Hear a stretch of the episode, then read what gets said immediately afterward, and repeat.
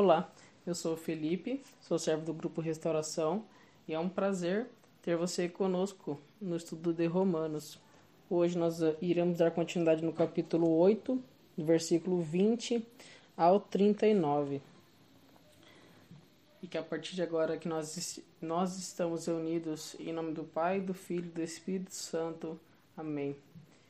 E que nós possamos rezar a nossa oração diária, clamando a presença do Espírito Santo, para que ele venha nos ajudar em todas as tarefas do nosso dia a dia.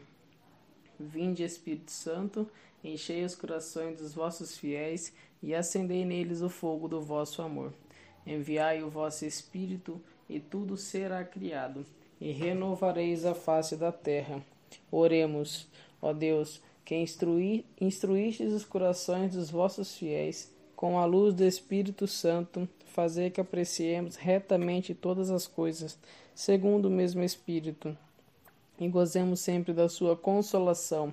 Por Cristo Senhor nosso. Amém. A palavra ela vem nos dizer assim: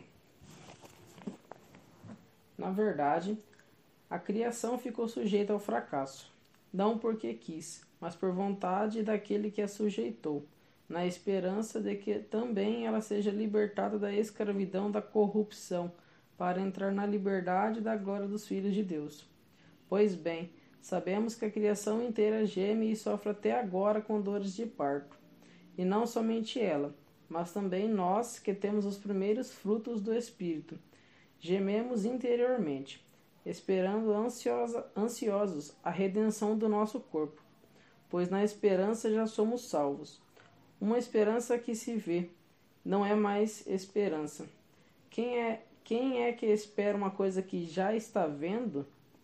Mas se esperamos o que não vemos, é na perseverança que ansiosamente aguardamos. Desse modo, vem o Espírito em socorro da nossa fraqueza, pois nem sabemos o que convém pedir. É o próprio Espírito que intercede com insistência por nós, com gemidos que não se exprimem. E aquele que sonda os corações sabe qual é o desejo do Espírito, pois é de acordo com Deus que o Espírito intercede em favor dos santos. E nós sabemos que tudo contribui para o bem daqueles que amam a Deus, daqueles que são chamados segundo o projeto dele. Pois aqueles que, pois aqueles que Deus antecipadamente conheceu, a esses também predestinou a terem a mesma imagem do seu filho, de modo que o filho seja primogênito entre muitos irmãos. E aqueles que Deus predestinou também os chamou, e aqueles que ele chamou também os justificou e aquele que, e aquele que ele justificou também os glorificou. Então, o que diremos sobre isso? Se Deus é por nós, quem será contra nós? Ele que não poupou seu próprio filho, mas o entregou por todos nós. Como não nos agraciar, agraciará em tudo junto com ele? Quem acusará os eleitos de Deus? O mesmo Deus que justifica, quem condenará? Cristo Jesus, ele que morreu, ou melhor, que ressuscitou, que está à direita de Deus e intercede por nós? Quem nos separará do amor de Cristo? A tribulação, a angústia, a perseguição, a fome, a nudez, o perigo, a espada? Assim está escrito: Por tua causa somos postos à morte o dia todo. Somos considerados como ovelhas destinadas ao matadouro. Mas em todas essas coisas somos bem mais que vencedores, graças àquele que nos amou. Pois estou convencido de que nem a morte, nem a vida, nem os anjos, nem os principados, nem o presente, nem o futuro, nem os poderes, nem a altura, nem a profundeza, nem qualquer outra criatura poderá separar-nos do amor de Deus, manifestado em Cristo Jesus, nosso Senhor. Até aqui, palavras do Senhor. Graças a Deus. É um aqui é uma continuação, é o capítulo os trechos anteriores do capítulo 8, ele fala de vida no espírito. E aqui ele vem reforçar é, o gemido que a criação tem, ou seja, os problemas que a criação ela vai apresentar. Só que são problemas que são vividos sozinhos sem a presença do Espírito Santo, sem a presença de Deus em sua vida, sem a presença de Deus em minha vida. Uma coisa que, que é intrigante aqui, ela entra um pouco na, no lado da fé. Que fé a gente tem que acreditar naquilo que não vemos. Tanto que no versículo ele fala assim, ó. Pois na esperança já somos salvos. Uma esperança que se vê não é mais esperança. Quem é que espera uma coisa que já está vendo? Mas se esperamos o que não vemos, é na perseverança que ansiosamente o aguardamos. Então que aqui já está falando para você ter perseverança naquilo na vida com, com o Espírito Santo. Aqui já está falando para você ter esperança, para que você não perca essa sua esperança. Porque antes ele vem afirmando que o ser humano ele vem corromper a natureza. Ele afirma que o ser humano sozinho ele, ele causa destruição. Mas uma, toda, para, para toda causa existe uma solução.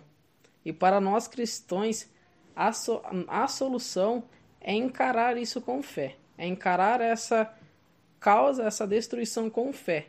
Mas só que nós não podemos, nós não devemos querer enxergar o momento do agora. Nós devemos entregar totalmente para o Espírito Santo, que ele ainda vem reforçar no versículo 26. Desse modo, vem o Espírito em socorro da nossa fraqueza, pois nem sabemos o que convém pedir. Então, o Espírito Santo ele é nosso auxiliador. Sempre vai ser. E aqui ele, ele afirma isso novamente. Porque nós somos, nós seres humanos, nós somos tão corrompíveis ao ambiente, à natureza e tudo mais, que onde nós costumamos tocar sozinhos, sem a graça de Deus, nós acabamos causando alguma, algum malfeitor. Nós causamos alguma, alguma, algum ponto negativo nesse sentido. Mas isso que eu falei, eu não quero que você pense como um lado negativo. Porque Deus tem um projeto para você, Deus tem um projeto para a sua vida. E que, nós, que é preciso reconhecer que nós, sem Ele, nós não, consegui, nós não conseguimos realizar nada, nós não conseguimos prover de nada. E ainda aqui ainda tem a frase, a seguinte frase ainda: Se Deus é por nós, quem será contra nós? Se eu tenho Deus, se você está com Deus, se Deus está comigo, que que vai, por que que, que vai me acontecer de algo ruim? Nada vai acontecer de algo ruim em você. A mão de Deus, ela é misericordiosa, ela é uma mão protetora. Algumas coisas são necessárias que aconteçam para que nós aprendamos, para que nós sejamos sábios, para que nós consigamos entender aquilo que está acontecendo, porque muitas das vezes nós somos teimosos, nós somos turrões em bater o pé e, e querer ter a razão. E do, cap, e do versículo 35, eu gostaria que você lesse de novamente, porque aqui ele fala de muita coisa que pode acontecer conforme a gente está na vida com Cristo. Só que, de novo, Deus tem um projeto maravilhoso para a sua vida. Era isso que nós tínhamos de reflexão na palavra de hoje.